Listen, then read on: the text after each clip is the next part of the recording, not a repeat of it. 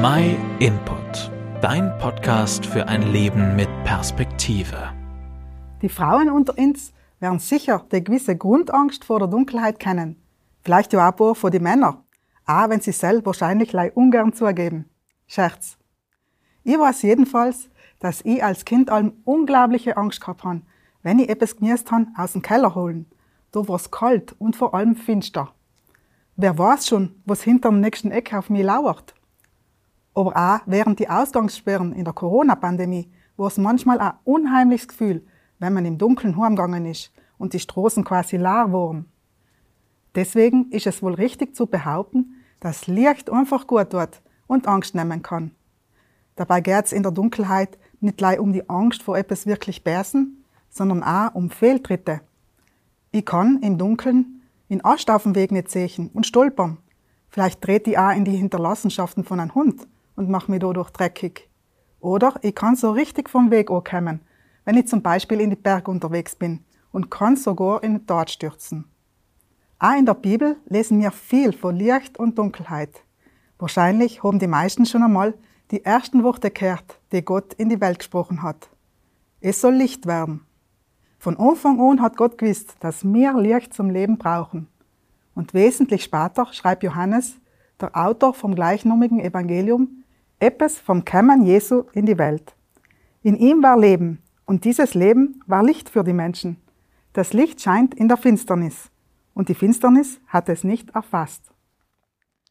Es ist sicherlich wahr, wenn ich mir unsere Welt so anschaue, dann sehe ich in alle Ecken und Enden furchtbare Finsternis in Form von Krieg, Ungerechtigkeiten, Hunger und Verfolgungen. Aber die Bibel gibt ein Versprechen. Ein bisschen später sagt Jesus, ich bin das Licht der Welt. Wer mir folgt, wird nicht mehr in der Finsternis umherirren, sondern wird das Licht haben, das zum Leben führt. Am Anfang haben wir darüber geredet, was passieren kann, wenn wir im Dunkeln umlaufen. Die Verletzung, wenn ich stolper und hinfall, der Hundehaufen, der meine Schuhe oder Füße dreckig macht.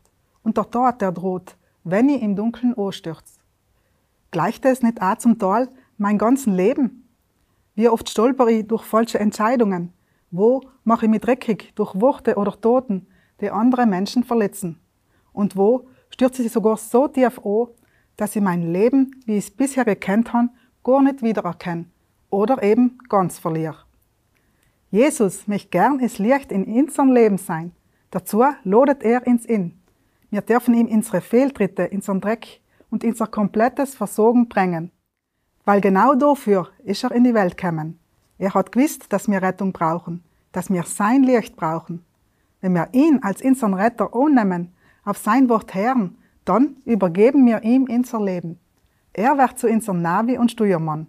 Das verspricht Gott, Jesus ist Licht, wird mit dir und in dir sein, und die Finsternis der Welt wird das Licht nicht auslöschen können. Wenn du mehr darüber wissen möchtest, wie du Jesus als dein Retter annehmen kannst, dann melde dich gern bei uns. Wir versuchen deine Fragen zu beantworten und schicken dir kostenlos eine gut verständliche Bibel zu.